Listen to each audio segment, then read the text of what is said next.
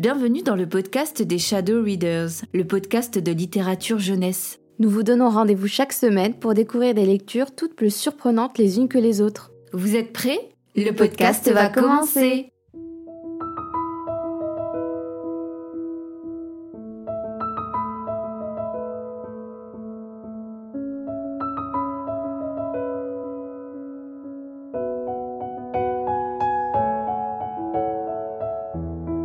Bonjour Bonjour à tous Bienvenue dans ce podcast dédié à la littérature jeunesse. Dans ce premier épisode, nous allons vous présenter une bande dessinée, Béatrice de Joris Mertens, parue aux éditions Rue de Sèvres en 2019. Joris Mertens nous transporte dans une ville fictive des années 70, une ville fusion entre le Paris des années 60 et Bruxelles. Nous faisons rapidement la connaissance de Béatrice, ou Béa, une femme d'une vingtaine d'années travaillant dans une prestigieuse boutique dans une galerie marchande appelée La Brouette. Béatrice, dont le quotidien est métro, boulot, dodo, se lasse de la monotonie de sa vie. Dans un coin de la gare, Béatrice remarque à plusieurs reprises un sac rouge abandonné. Au bout de quelques jours, elle se résigne enfin à le prendre. Une fois chez elle, elle va y déceler les mystères que contient ce sac. Mais que contient-il ce sac Will? Eh bien, quelque chose de mystérieux. Exactement. D'ailleurs, qu'as-tu pensé de ce roman graphique? Eh bien, j'ai beaucoup aimé ce roman graphique, cette bande dessinée.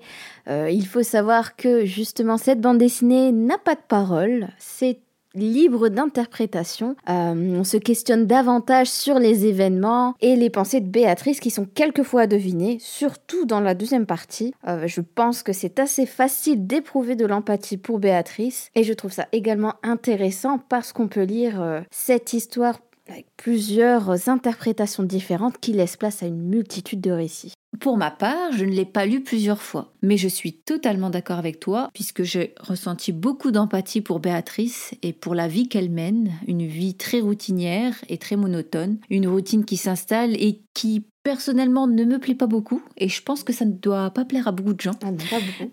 Mais ce fameux sac qu'elle va trouver va être une occasion pour elle inouïe de voyager à travers l'espace et le temps. D'ailleurs, voyage temporel qui a été illustré de manière magnifique avec un contraste de couleurs entre la situation initiale et le dénouement final, on voit dans le début de la bande dessinée une palette de couleurs chaudes qui s'harmonise avec l'époque, euh, l'histoire se déroulant dans les années 70. Mm, mm, euh, il y a une dominance des couleurs orange, beige et marron qui permet à Béatrice d'être le centre de notre attention, car Yoris Mertens l'a vêtit de rouge de la tête aux pieds, ce qui permet un contraste entre elle et le reste du monde. Euh, une foule et souvent euh, qui, comme Béatrice, traîne, traîne la patte malheureusement. Ah oui, tout à fait. Et dans la manière justement de dessiner les plans larges, euh, avec ses foules, euh, Joris Mertens, grâce à ses plans larges et sa manière de dessiner grossièrement, il arrive à nous faire ressentir un inconfort que, que les personnages éprouvent. Et c'est vrai que c'était assez lourd,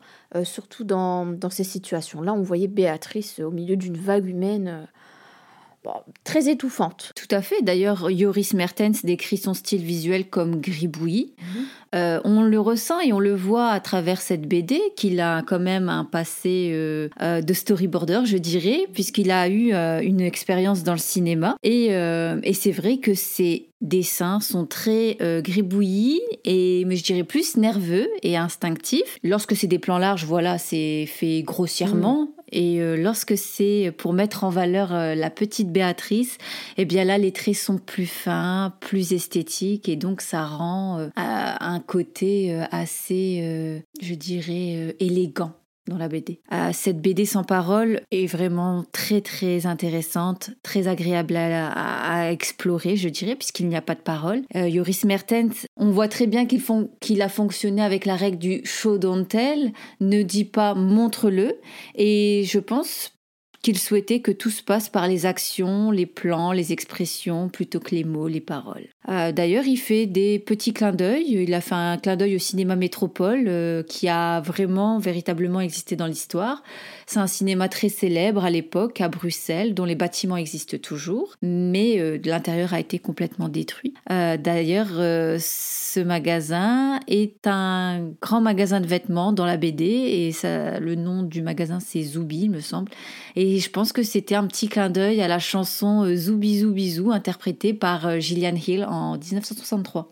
Zoubi zoubi zou. Oh, je vois que tu la connais. Zoubi zoubi zou. Interprétée par euh, Will en 2023. Voilà, exactement. Ma reprise. Donc, en gros, en somme, ce roman graphique m'a beaucoup plu tant dans les graphismes que dans l'esthétisme, même dans l'émotion. On est vraiment, on est véritablement dans l'émotion quand euh, il y a ce, ce retour en arrière, je dirais, j'en dirais pas plus. Eh bien là, on ressent vraiment de la nostalgie, de la mélancolie euh, pour une époque que, ben, personnellement, je n'ai pas connue, mhm. mais et que Béatrice non plus, du coup. Et euh, donc, ben, on, on, se sent directement en immersion et, et bien, bien évidemment, c'était c'était vraiment sans faute pour euh, monsieur Joris Mertens. Ah oui, je te rejoins. Et toi, t'en as pensé quoi de cette, euh, cette BD Eh bien, moi, j'ai, comme toi, beaucoup aimé. J'ai passé un très très beau moment. Euh, j'ai porté beaucoup d'attention à, euh, au dessin. c'est un domaine qui me plaît énormément, ah. comme tu le sais. Ah, hein. Tout à fait, oui, ça, c'est sûr que ce domaine... Euh, me plaît énormément. Te plaît énormément et c'est un domaine fait pour toi. D'ailleurs, lorsque j'ai choisi cette, ce roman graphique, j'ai porté une attention particulière à ça parce que je savais que tu allais pouvoir y décrypter et y déceler les, les mystères que, que, cette BD pouvait contenir. Je te remercie. Euh, d'ailleurs, j'ai pensé, euh, j'ai passé euh, un agréable moment à observer, comme tu dis, les détails, les planches était vraiment très très belle. Tout à fait, ouais. Et euh, c'était vraiment agréable de, de constater le, le, temps qui passe avec cette BD en main. Et c'était vraiment très très agréable. Euh, d'ailleurs, je vous recommanderais fortement de vous la procurer, de vous procurer cette BD et surtout de la parcourir et d'y découvrir un monde euh, qui n'est pas si différent de, du, du, monde que, que, nous connaissons tous. Tout à fait. Et puis d'ailleurs, Yoris Vertens en a fait une deuxième, c'est Nettoyage à sec. Mmh, c'est ça. Donc, qu'on n'a pas encore eu l'occasion de découvrir mais qu'on le fera avec euh, grand plaisir. Nous passons maintenant à la suggestion musicale en lien avec l'œuvre présentée. Pourquoi une suggestion musicale? Eh bien, pour partager avec vous des œuvres musicales qui nous ont accompagnés lors de notre lecture, et ça nous offre aussi une, une expérience sensorielle, je pense. Ah oui, tout à fait.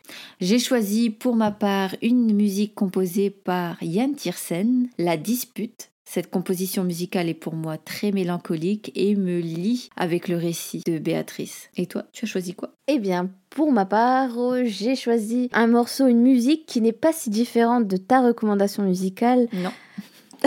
puisque j'ai choisi Les jours tristes de Yann Tiersen, composé pour le film Le fabuleux destin d'Amélie Poulain, réalisé par Jean-Pierre Jeunet. D'ailleurs, nous vous invitons à aller découvrir en salle le film de Yolande Moreau, qui a joué notamment dans Le fabuleux destin d'Amélie Poulain. Son rôle était le rôle de Madeleine Wallace. Voilà. Elle a écrit et réalisé euh, son long métrage. Euh, c'est La fiancée du poète, une comédie dramatique comme on les aime, avec des références littéraires, notamment à Arthur Rimbaud. Euh, et je vous laisse découvrir la suite. Alors surtout, n'hésitez pas, allez-y, vous ne le regretterez pas. Pour repasser à la suggestion musicale, vous pourrez les trouver en description de cet épisode. Et c'est ainsi que se termine ce podcast. Nous espérons que ce premier épisode vous aura plu. En attendant le prochain podcast, n'hésitez pas à laisser un commentaire et à aller écouter notre second podcast, les Shadow Readers. En attendant, portez-vous bien et à la semaine prochaine. À bientôt.